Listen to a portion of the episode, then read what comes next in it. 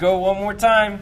Bienvenidos todos ustedes podcasters, bienvenido a otro nuevo episodio de The Hung Up Podcast. Mi nombre es Josh Perdomo y estoy acompañado por Agapito Ávila y Keila Perdomo. los de siempre, los teólogos, los sabios, ¿verdad? No. Bueno, eh, mi chula tiene No. pelo todavía, no se le ha caído, pero en mis ojos Yo sí tengo. poco, pero tienes. Bienvenidos a tenemos un tema muy interesante, muy este muy caliente. Y este es, es uno de los temas muy se podrá decir controversial, ¿verdad? Este, pero hay ciertas preguntas que surgen con este tema. Estamos hablando de la soberanía de Dios, que Dios tiene el control sobre todas las cosas. La semana pasada estuvimos hablando sobre que Dios tiene la soberanía, su soberanía gobierna la creación, que Él está en total, completo control de todo lo que Él ha creado, eh, los huracanes, los tsunamis, todo, todo, todo lo que fue creado Dios está en control de todo ello. Y también hablamos sobre que Dios está en control de los gobiernos, los reyes, príncipes y todo eso, ¿no? O sea, los presidentes. Dios es el que establece, el que pone y el que quita. Ah, y el día de hoy tenemos este varias preguntas y varias ah, cosas que queremos co- cubrir bajo el tema de la soberanía de Dios sobre el bien y el mal. So, entonces, este, vamos a arrancar de un solo, porque este es un tema muy, muy, muy interesante y mi deseo es que cada uno de ustedes sea edificado y que la luz del Señor de a través de su palabra sea iluminada a ustedes para que abran sus entendimientos, sus ojos, para que puedan captar la verdad del Evangelio y de las Escrituras. ¿Verdad? So, entonces, la soberanía de Dios sobre el mal y el pecado. Agapito, Algo una, fuerte. una de las preguntas, Dios es soberano. ¿Será de que Dios, si Dios, bueno, una de las preguntas que me- se me hace a mí mucho, muy seguido se me hace a mí es, si Dios es Dios bueno y soberano y está en control de todo, ¿por qué permite el mal a las personas buenas? Buena pregunta, ¿verdad? Y antes de, de contestarla, ir directo a ella, este, este, este tema, ¿verdad? Que está dentro del atributo de la soberanía, Yes. como ya tú dijiste. Yes. Hemos cubierto la creación y los reyes de la tierra, ese control, esa soberanía. Y ahora vamos a entrar en esta otra esfera donde la soberanía de Dios se expresa de la misma forma que se expresa en la creación, de forma absoluta, en esta. Lo único que esta esfera, ¿verdad? Que se llama eh, el mal y el, El pecado, pecado. pues trae ciertos retos. Primero, eh, Josh, porque creo, ¿verdad? Eh, que eh, lamentablemente la iglesia, tengo que decir, no ha hecho un buen trabajo en enseñar de forma sistemática, continua, precisa y profunda cómo es que Dios gobierna y controla estos aspectos este, que provienen del pecado, la maldad, las iniquidades, este, los actos diabólicos de los hombres, usando ese término que es bíblico, Claro. este, cómo Dios está en control de todas estas cosas. Se enseña muy poco, se habla muy poco, se, ¿verdad? se, se dicen ciertas cosas, pero nunca vamos a la palabra a buscar, a entender, a asirnos de un conocimiento adecuado de esta soberanía de Dios sobre el mal y el pecado. Y creo que es vital. Yes. Es, es, es demasiado de importante porque estamos bregando no solamente con Dios y entender qué tan poderoso y abarcador es su poder sobre todas las cosas, pero también estamos bregando con un aspecto de la humanidad que es el pecado y la Yeah. maldad. Yeah.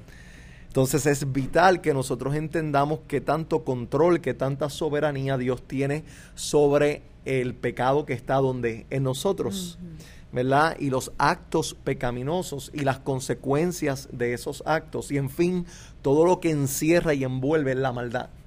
¿Ves? Entonces, el entender adecuadamente esa soberanía ahí nos va a dar una perspectiva no solamente correcta acerca de Dios y precisa, pero también correcta acerca de nosotros y el pecado. en nuestra relación con Dios, en nuestra relación con el prójimo, en la sociedad, en las cosas que ocurren, ¿verdad? Nos va a ayudar a poder interpretar adecuadamente estos eventos que ocurren, ¿verdad? Que, que, nos, que, que, que son malos, que son este, contrarios a lo que entendemos que es bueno, que es íntegro, nos va a dar un, un entendimiento claro de cómo interpretar estas cosas. Yeah. Y creo que eso es vital. Claro, ¿verdad? claro. En- Es, es bien importante. ah, porque como tú dices, las iglesias predican la soberanía de Dios hasta cierto punto. Pero cuando uno se expone a la palabra, uno hasta queda confundido.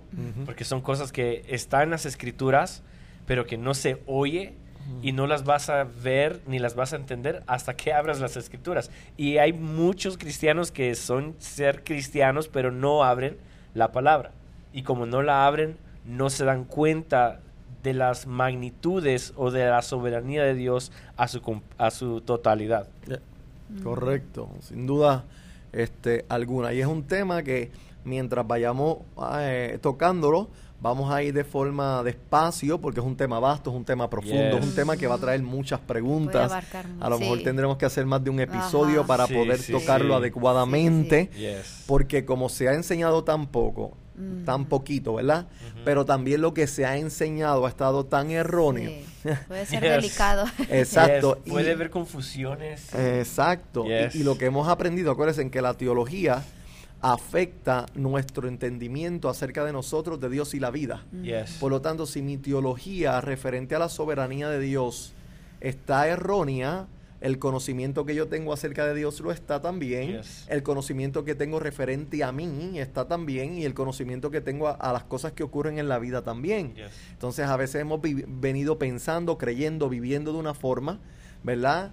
Eh, que cuando entonces vamos a las escrituras y nos damos cuenta que esa teología de nosotros estaba errada, eso representa un reto y muchas preguntas, ¿verdad? Porque ¿y esto? Y entonces si Dios es soberano sobre eh, la creación, los huracanes, y yo siempre había creído que eso era lo formaba el diablo, o Sí, eso sí. lo hacían Ajá. los demonios, o eso, y ahora entonces así ocurre con cada uno de estos temas. Yes. Por eso lo queremos abordar, ¿no? De Y- forma... y es interesante porque, sí, o sea, yo cuando me expuse a la soberanía de Dios, miles de preguntas, preguntas tras preguntas. Y bueno, tú sabes, ¿no? Que cada rato te llamaba y eh, buscaba en las escrituras, me ponía en línea a buscar porque es- me exponía a una, a una enseñanza de la soberanía de Dios sobre la creación, sobre los reyes, sobre el mal y el pecado. Y, y trae tanta confusión, pero porque, como tú dices, uno ha sido enseñado de una manera.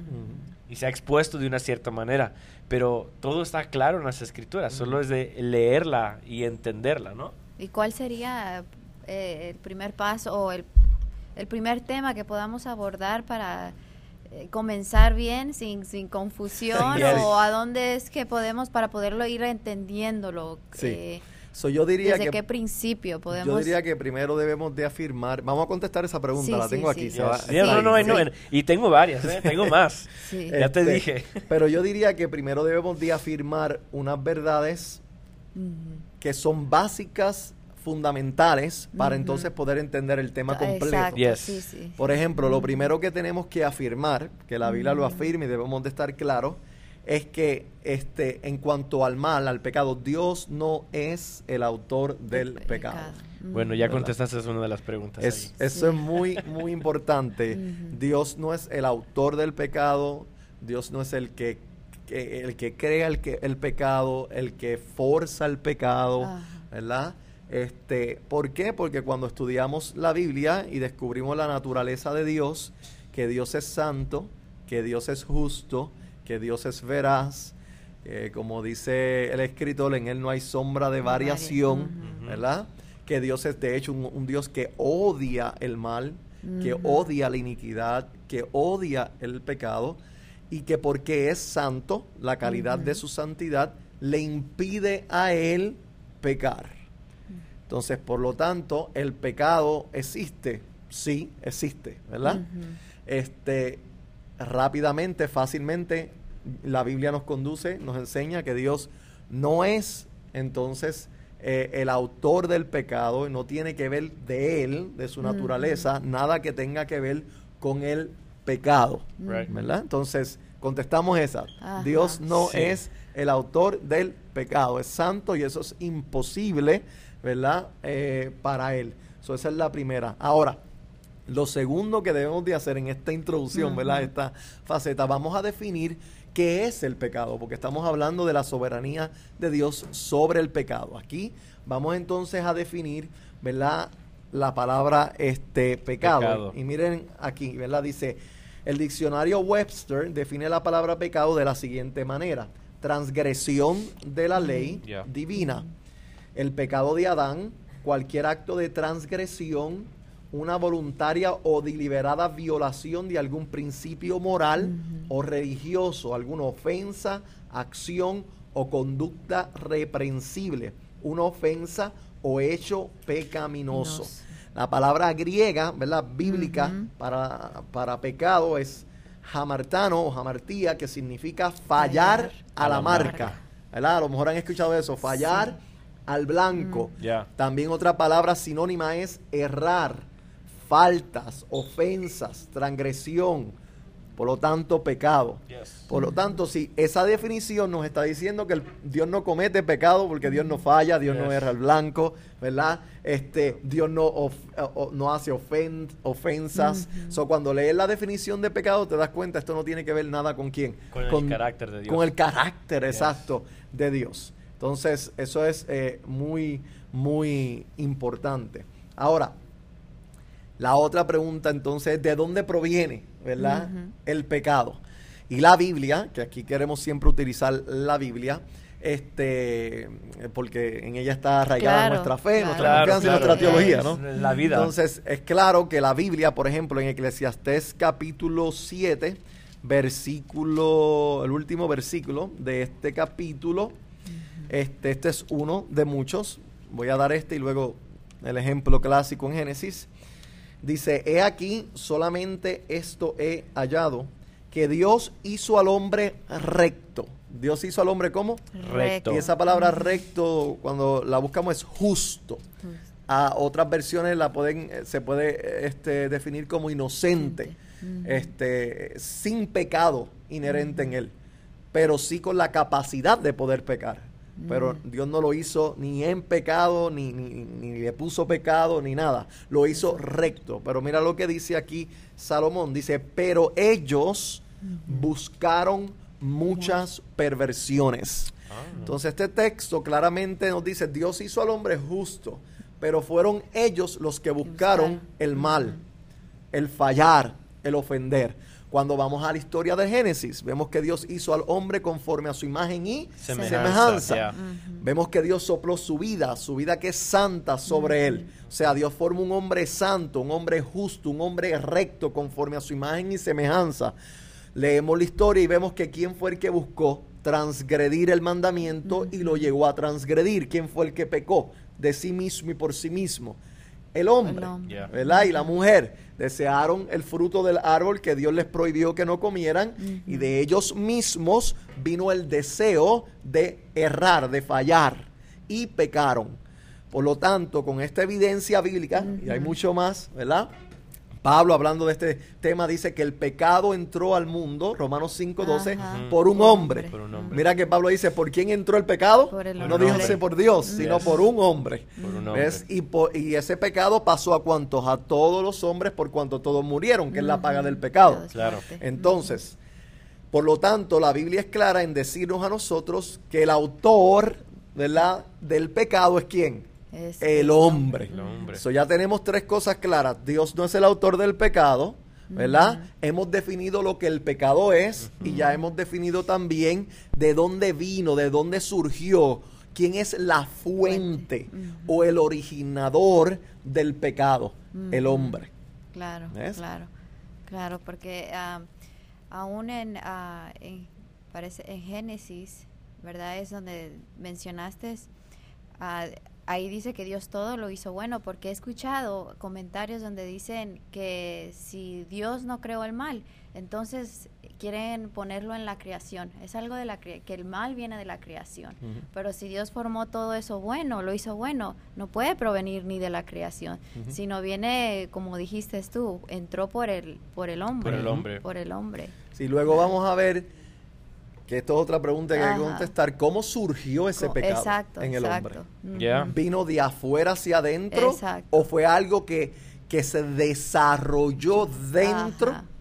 a causa de algo que hizo el hombre. ¿Ves? Entonces, eso es una pregunta, acuérdense de ella, perdón, para contestar. Cómo surgió eso en el hombre, sabiendo que Dios lo hizo bueno, que lo hizo conforme a su imagen y semejanza, pero obviamente la iniquidad provino, surgió en el hombre. La, contestación o la que, hay que buscar es cómo, surgió. ¿Por qué? Y eso la Biblia tiene una contestación de forma sistemática para eso. Por ahora hemos, hemos por lo menos apuntado estas tres cosas que son, ¿verdad? Este, esenciales eh, de entender primero. Dios, ¿verdad? El hombre como autor del pecado. Otro aspecto importante es que ya aquí comenzamos a hablar eh, de la soberanía de Dios sobre el pecado. Para entenderlo, y para mí estos son premisas muy, muy importantes, ¿verdad? Vamos a hablar de algunas premisas este, del pecado acerca de la soberanía de Dios. Y vamos viendo esa soberanía ahora sobre. Primero tenemos que asumir que aunque el pecado surgió del hombre, Dios permitió que él pecara. Eso es lo primero que tenemos que asumir. Importante. Esa palabra ahí permitió. Si para el hombre poder pecar, o sea, para el hombre poder hacer cualquier cosa, el Dios soberano que está, que, que controla su vida, que controla todos los aspectos de su vida, tiene que permitirlo.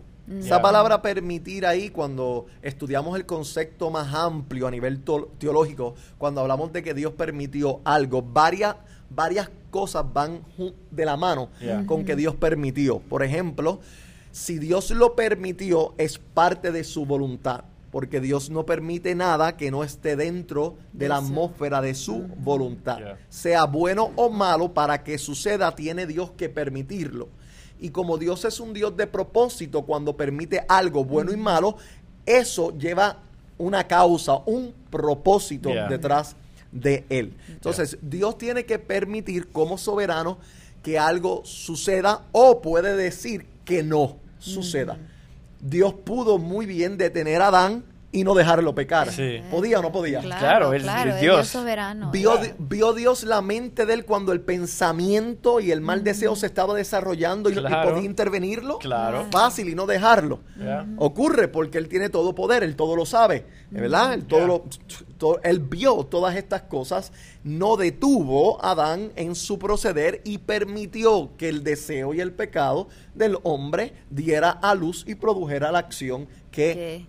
Entonces, si lo permitió, no lo detuvo, es porque es parte de que de su voluntad. También al decir que lo permitió, estamos diciendo de forma lógica y razonable que lo decretó. Eso era mi pregunta. Esto era plan, esto, ya era plan del plan eterno de que de que hubiese esto, que esto no lo agarró, o sea, no lo agarró por sorpresa el pecado a él o que dijeras, bueno, esto no estaba en los planes de Dios. O sea que esto ya estaba eh, en el plan eterno de él, el pecado, esa es mi pregunta. Es que, es que eso es algo bien complejo, ¿verdad? Este, y, ah, siempre va a haber niveles de misterio, ¿no? Pero, pero la respuesta es sí, ¿por qué? Porque Dios, hay un atributo de, un atributo de Dios, ¿verdad? Que Dios es omnisciente, que sabe todas las cosas. Pero la forma en que Dios sabe todas las cosas es muy diferente a la forma en que nosotros podemos saber o llegar al conocimiento de algo. Nosotros llegamos al conocimiento de algo a través de un proceso de aprendizaje, ¿correcto? Algo que no sabíamos, comenzamos a estudiarlo o nos exponemos y, llegamos a, obtener un conocimiento. Dios no, Dios nunca obtiene conocimiento. Dios lo sabe, todo. Entonces, desde la eternidad, y, más que la eternidad no hay tiempo, pero desde, para nosotros poder entenderlo, desde toda la eternidad Dios sabía que iba a crear al hombre. Eso no fue algo que en un momento dado él dijo, ups, ¿saben qué? Estoy aburrido, se me ha venido una idea a la mente. No, el hombre estaba siempre en la agenda de Dios, porque él lo sabe todo, en todo tiempo, y él es eterno, y todas las cosas que él ha decretado y ha dicho y ha establecido son eternas, como él es eterno. Grandioso, ¿no? Claro. Por lo tanto, el pecado que se desarrolló y que entró, sabía él desde la eternidad, antes de crear el mundo, antes de crear todas las cosas, que ese pecado iba a surgir Claro. Claro. y, y todo lo que iba a tener, lo que iba a ocurrir, claro que lo sabía. Entonces, eh, al permitirlo, ¿verdad? Es porque lo ha decretado. Es como, eh, un, es como un rey que le da el- un- un permiso a sus súbditos para que obtengan eh, tal porción de terreno dentro de la esfera de su reino. Yeah. Al permitirlo, ¿verdad? Porque ustedes lo pidieron, ustedes lo están pidiendo. Él lo permite, pero ese permiso se convierte en un qué? Decreto. Decreto. Yeah, un Es decreto. un decreto de parte de Dios. Entonces, eh, eso no significa, y aquí vamos, por eso cada, aquí cada, cada cosa que se dice abre otra. Claro, ¿verdad? otra pregunta. Eso no significa que Dios causó el pecado. Yes. Por eso esa palabra permitió es importante. Porque el pecado, usando aquí a Josh, a Josh como representante de la humanidad, Adán y Eva, vino, se desarrolla, inicia el deseo de errar y la acción de errar en el hombre. Ujú. Acuérdense, ahorita discutimos cómo, Sí. pero por ahora, en el hombre. Dios no causó, no obligó, ¿ves? No influenció para que él pecara. Porque si Dios hizo, que de hecho hay una, hay algunos teólogos que piensan así, y ese es un extremo, ¿verdad? Que la iglesia reformada siempre ha, ha- ha- ha condenado, ¿no? Si Dios fue quien forzó a Adán, lo hizo bueno, pero ahora Dios tomó su corazón y, Y lo- y le, y- y- y le lo puso el deseo y lo, lo influenció y lo empujó, ¿verdad? A, a- a pecar. pecar. Entonces Dios sí tiene que ver con el pecado. Claro. Sí, claro. ¿Ves? Entonces ya no es justo, ya no es veraz, ya no es santo. No, ya no. Ahora está empujando a este hombre, moviéndolo a ese pecado. No, el pecado provino de aquí. Se inicia aquí. El deseo de fallar inicia en la En la- humanidad. en la carne ¿Ves? Pero eso no significa que ese pecado, ese deseo, no esté controlado por, Por Dios. Dios. El deseo es tuyo. Yeah. Pero yo voy a de, yo tengo que mostrar, porque soy Dios soberano, que tengo control sobre tus propios deseos, sobre tus propias motivaciones. Si yo no le doy permiso a ese deseo, no sale, no da luz, porque yo puedo detenerlo Mm. como Dios. Pero si lo permití, lo per- permitió Dios que Adán pecara, claro, quiere decir que entonces Dios le dio paso al deseo, a la voluntad de quién? Del hombre. Hombre. Como quiera está quien, di- quien controla el rey. Dios. Está en total control. Claro. ¿Ves? Y de ahí en adelante comenzamos a ver su soberanía sobre ese pecado, sobre el hombre que pecó y sobre todos los asuntos Mm. de efectos y consecuencias que ese pecado comenzó a tener sobre la humanidad. El error sería, al no entender esto, ¿verdad? Y no verlo a través de la Biblia, como vamos a ver tantos ejemplos después. Esto va a tomar unos cuantos episodios, ¿no? Sí, yes, sí. yes. El que error veo. que cometemos es que como el pecado es malo, eh, es, es- es- es malo y, y- y Dios es santo, al no poder entender cómo es que Dios lo controla y lo maneja sin ensuciarse con el pecado. Fíjate, creo que, eh, si no me equivoco, había un teo- el teólogo San Agustín, que lo he mencionado Ajá, varias ajá. veces, y algunos otros teólogos han usado lo que el ejemplo de lo que el sol y los rayos del sol y los efectos del sol sobre carne, la carne muerta, este, logra sin que el sol se contamine. La carne, ¿verdad? El sol dándole a un animal que se muere en el piso, la hace que se pudra. Claro. Yes. ¿Sí o no? Sí. Pero el sol y los rayos se pudrieron. No. No. No. ¿Se So- dañaron? No. No. No. La carne no daña el sol. Mm, mm. ¿Ves? Pero el sol tiene un efecto sobre esa carne que está ahí muerta. Así Sí. es Dios. Dios, porque controla el pecado, no significa que Él ahora es pecador Ya. o que es malo.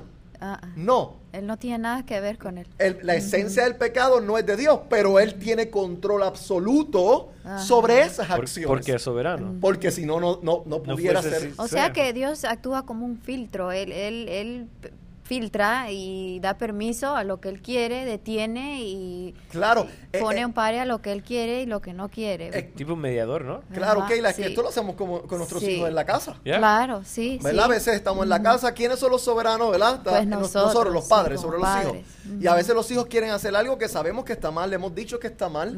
Y siguen insistiendo y nosotros decimos, ¿sabes qué? Para que aprenda, le voy a dar el permiso Yeah. Para que le dé paso al deseo de su corazón. Yes. Pero yo tuve que dar el permiso. Ajá, Yeah. Y ahora yo sé que yo puedo controlar los efectos de esas consecuencias, de ese pecado que va a tomar. Claro, para darle una lección, para tornarlo para su bien, que es lo que vamos a ver Sí. luego. Pero si yo no doy el permiso, el niño no puede salir de la casa a hacer lo que quiere. Yo lo puedo detener. Entonces, ¿qué pasa? Nosotros sí podemos estar bien con eso porque lo hacemos, pero cuando tiene que ver con Dios, no, Dios no. Sí, no lo aceptamos. No nos cabe en la cabeza. No, ¿cómo que? No, Dios eh, es más soberano Claro. que tú y que yo. Claro. Porque el nene todavía, si yo me voy a la cama, puede va, Se puede. sí, salir de la sí. casa sin yo saber. Pero, pero ¿qué pecado ha salido del hombre sin que Dios lo sepa? Yeah. ¿Qué pensamiento ha venido a la mente del hombre sin que Dios lo vea? Todo lo Dios ¿Qué lo todo. se ha dicho sin que antes Dios, si la Biblia lo dice, antes que tú or- orando, antes que tú pienses, antes que tú te suban al corazón, ya yo sé todas las Antes que lo meditaciones. digas, ya Dios lo sabía. Entonces, Dios, tenemos que afirmar que Dios es soberano sobre, el Sobre- pecado, pero no Pero es pecador, no es el autor. No es autor del pecado, no está contaminado con el pecado, no empuja a nadie al pecado, pero está en absoluto Ajá. control del pecado. Y muchos usan, ah, much- he escuchado, ¿verdad? Que muchos se van basado en la escritura, parece que es Isaías 45, 6, 7, que eh, suena al parecer un poco eh, confundidor. Dice así, para que se sepa desde el nacimiento del sol y hasta donde se pone que no hay más que yo, yo Jehová y ninguno más que yo, que formo la luz y creo las tinieblas, que hago la paz y creo la adversidad. Yo Jehová soy el que hago todo esto. Ah, pero muchos dicen, sí, sí, Dios está, eh, hace o eh, tiene que ver con el mal, por, el- por la sencilla razón que dice que Él crea la adversidad. Pero, ¿qué tipo de adversidad eh, está hablando en este texto? O, o a qué se refiere? ¿Será el pecado o será...? Pero mira, lo que pasa es que ahí Isaías le está escribiendo un pueblo que está cautivado, ¿verdad? En Babilonia. Ah. Y en Babilonia se estaban contaminando con las creencias y filosofías de ellos, que ya habían desarrollado la creencia de que existía un Dios del bien y existía un Dios del mal. Y ellos pues tenían esos, esas dos deidades. Ok. ¿Qué pasa? Que para Israel siempre solamente había un solo Dios. No habían dos, dos- dos deidades, como un Yeah. Dios bueno y un Dios malo. Mm. Israel en su eh, teología, ¿verdad? Instruida, instruidos por Dios mismo. Nunca Dios les habló de que había algún ser malo a quien hacía todas las cosas malas, sino que todo provenía de Dios, que tanto lo bueno como lo malo estaban controlados por Dios y cualquier eh, adversidad que viniera sobre ellos, cualquier cosa que ellos podían de- determinar como mala, aún las enfermedades, provenían de Dios. Dios. Dios estaba en control de ellos. Todo. Isaías aquí le está acordando esto para que no caigan en la idolatría y vayan a creer que las cosas malas o adversas que les que ellos estaban padeciendo en. Babilonia o que podían venir eran venían de otra deidad porque ahí creaban otro Dios. Yeah. Entonces eh, el celo de Dios era no no no no hey yo soy quien creo las tinieblas y quien crea la luz la adversidad y la paz. Ahora la pregunta es por qué Dios crea, permite, Ajá. ¿verdad? La adversidad. Y el punto, por ejemplo, en ese contexto y en todo contexto cuando se habla de esto, como se habla en otros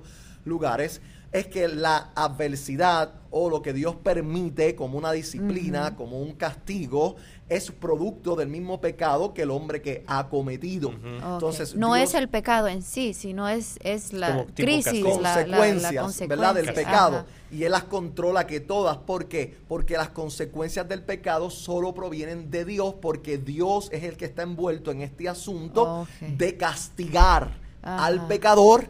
¿Verdad? Y dar disciplina o azote por el pecado. Eso no es asunto Su justicia. de ninguna otra cosa, sino de la justicia de de Dios. Y a Dios. Dios no le gusta que cuando tú padeces por el pecado, tú vayas a atribuirle eso que estás padeciendo a otra cosa que no es Él, porque el único que administra lo que se necesita para reprender al pecador es Dios. Es Dios está en control de las consecuencias del pecado que ya mismo lo vamos a ver. Y este celo lo quería establecer Dios a su pueblo. No, no, no. Tú estás padeciendo y es por mí.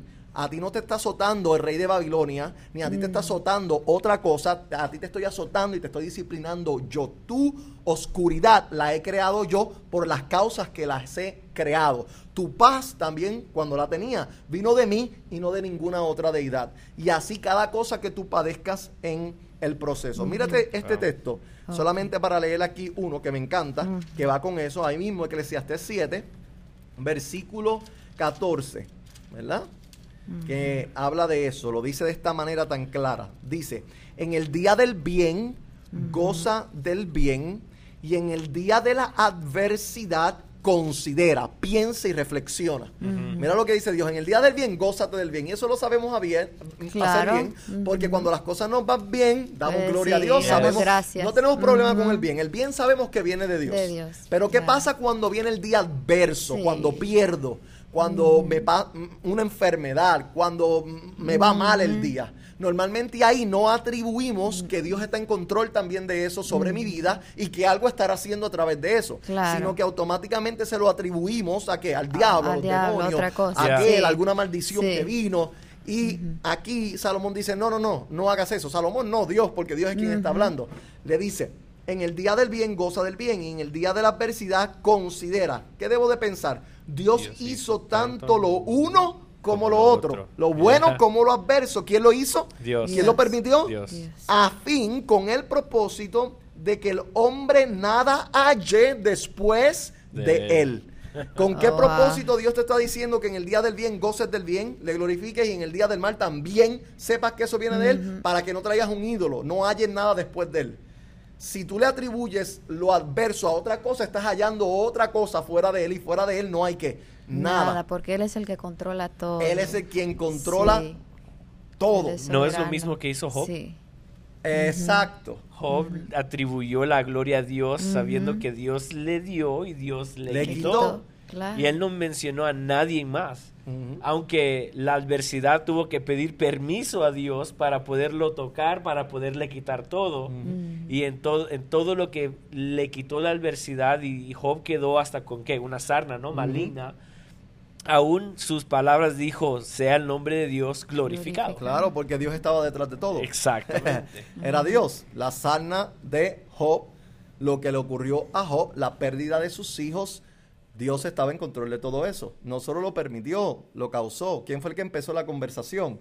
Dios. Dios, Por eso Job no atribuyó lo que le estaba ocurriendo a nada fuera de quién. Dios lo dijo varias veces en el libro. Dios dio, Dios quitó. Yeah. Bendito sea el nombre. Fíjate, si llegase nosotros decimos Dios dio, el diablo quitó. Ajá. ¿Sí o no? Yes, ese es el lenguaje. Sí, es Job. cierto. No, Sí. Job, hebreo, sabía, de Dios proceden todas las cosas. Lo mismo que Ana, la, ¿verdad? Cuando dio a luz, ¿verdad? La promesa dijo acerca de Dios. Lo encontramos, creo que es en primera de Samuel capítulo 2, la oración de Ana. Y ahí ella dijo esto que es radical. Dice, Dios mata y Dios da vida. Yeah. Wow. Dios mata y Dios Estaba da reconociendo. vida. ¿Ves? Nosotros reconocemos Sí. a Dios como el dador de vida, pero no lo reconocemos como el que mata. El que quita. Y la vida, ¿a quién le pertenece la vida que yo tengo? Adiós. A Dios que controla. ¿Quién determina cuántos días yo voy a vivir? Dios. Solamente Dios, nadie más, ni tú, ni yo, ni nada fuera de Él, solamente Dios.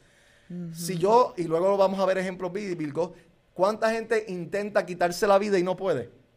Porque, Muchas. porque Dios dijo que no, porque no era tu día. Y hay otra gente que no estaba intentando se quitar la vida y ¡pum! Y- terminó con ella. Yeah. Sin querer, queriendo. Dios es el soberano sobre los días del hombre. Nadie nace sin que, Sin Dios, que lo decrete y nadie muere sin que Dios lo diga. Y Ah. esto está en Lo las, hemos en- estado viendo. en las escrituras. Claro. Usted estudia y usted va a ver esa soberanía este, de Dios ahí. Claro. Entonces, mira, se nos acaba el tiempo y Sí. estamos Ajá. tratando de en la establecer pura las introducción. No, pero a- algo, mira, algo valioso que puedo decir de que de todo lo que lo que has dicho y de todo lo que hemos platicado ahorita es de que Dios nunca trabaja a casualidad. Todo es a base de propósito. So, entonces, porque tú tomaste ese, ese tema, solo que estabas hablando y no quería interrumpirte, pero eso es muy importante saberlo, porque todo lo que sucede en nuestras vidas a veces es nos, confund- nos confundimos, ¿no? O, o nos duele el- por lo menos una, una muerte de un familiar, un terrible pecado que tal vez uno cometió y se siente culpable, o, o una persona que pecó en contra de, de nosotros, que nos dolió, nos lastimó. Entonces, eh, las preguntas surgen, ¿por qué Dios permitió esto? Si es soberano, ¿por qué lo permitió? ¿O por qué me está sucediendo esto a mi vida? ¿no? So, entonces, algo tan clave y tan importante es saber de que Dios, si, si permite algo, como lo dijiste tú, es por un propósito, por Siempre una razón por y porque ya Él tiene, Él está adelantado antes que nosotros, ¿no? Es como un ejemplo sería un puzzle, un rompecabezas. Nosotros abrimos la, la, la- la bolsa y ponemos todos los pedaceros ahí en la mesa. Entonces, eso es lo que nosotros miramos, pedazo por pedazo. Pero Dios ve todo ya, tiene completo. toda la imagen. So, ya. entonces, eso es bien importante para nuestras vidas. es- Claro. es reconocer eso. Habrán pedazos de rompecabezas que según lo, la vida los va poniendo, como vemos la vida, ¿no? Ya, ya. Decimos, wow, qué malo ese pedazo. Pero cuando veamos el panorama completo, Claro, vamos a vemos, entender. todos fueron buenos, todos Yes. fueron necesarios. Sí, Todo, yes. sí. Todo tenía un propósito. Yeah. Todo, como Pablo dice, obró a Sí. A bien. Sí, es más, aquí lo tengo, dice, y, sabe- se- y sabemos que a los que aman a Dios todas las cosas Obvio. les ayudan a bien. Esto es a los que conforme a su propósito son llamados. Todo. Wow. Mm, Solo Dios sabe coger, agarrar mm, las cosas adversas de la vida, los negativos y volverlos en positivos. Yes. Solo Dios sabe tomar crisis duras, lamentables que pasamos a causa del pecado de nuestra naturaleza o del pecado que hay en el mundo, daños que se nos hicieron o daños que nosotros hicimos, y puede tomar eso en su soberanía y hacer una obra maestra y tornarlo para bien. Luego vamos a ver Eh, Es varios que, ejemplos. es que. Dios ya, ya sabe. O sea, Dios ya nos tiene a nosotros en mente de la persona que somos, ¿no? En Él. Pero como estamos en este proceso de vida, no entendemos nosotros todavía, porque nosotros vamos día a día, vamos día a día, y cada día nos trae una, una nueva, ah, how do you say, a new challenge, ¿no? Un nuevo Ajá. reto. Cada día, cada día un nuevo reto, un dolor nuevo, una alegría nueva, una, Una esperanza, una experiencia. So, entonces, nosotros vamos día a día, más Dios ya sabe todo desde nuestro principio. Ya sabe todos nuestros días. Exactamente, que vamos están- a vivir, que vamos a pasar, que vamos a cruzar. So, mas se nos nosotros hace no difícil. podemos. Se nos, Nos hace, hace difícil. difícil porque no podemos entender la mente de Dios y eso es lo más frustrante para el hombre. Claro. Que Yes. tratar de, de querer averiguar y, Lo y- imposible. lo Yes. imposible y es ahí donde comienza la frustración de uno, ahí es donde uno se siente hipo- impotente por no saber el día de mañana o eh, nos sumergimos en nuestra propia ansiedad, pero cuando pero es porque ya Dios eh, sabe Wow. todo lo de nuestras vidas y qué es lo que va a hacer y qué suceso vamos a ir cruzando para No, llegar al pues. propósito de Él y que se cumplan los propósitos en nuestras Claro. vidas. Claro, bueno, hasta acá nuestro tiempo lamentablemente se nos ha ido rápido. Si apenas dijiste dos, tres palabras y ya se nos fue.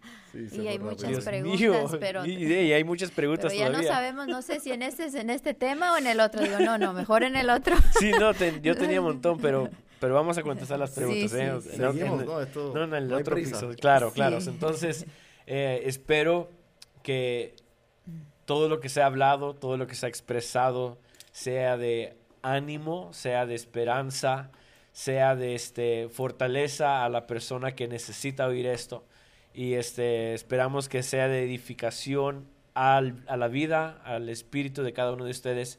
Este, recuérdense de seguirnos en las redes sociales. Si tienen preguntas, comentarios, por favor, déjenos saber. Si aún en este tema tienen preguntas ustedes o una experiencia que han vivido y quieren respuesta, pues escríbanos, déjenos saber para así también ver si podemos contestarlas, ¿no? Este, a base de la Biblia. Este, ya, so síganos en, las- en las redes, ah, suscríbanse a nuestro canal de YouTube. Agapito, ¿tienes, Árbol Vida tiene YouTube? Eh, sí, Sí. Ese. pero no, no sé, no sé. Ah. Bueno, lo voy a... Arbolvida.org, ahí Ah, bueno, está. ahí está, está arbolvida.org. Entonces, ah, sí, nos vemos, continuamos la semana que viene con más de la soberanía de Dios sobre el mal y el pecado. Bueno, hasta luego, la, la semana que viene.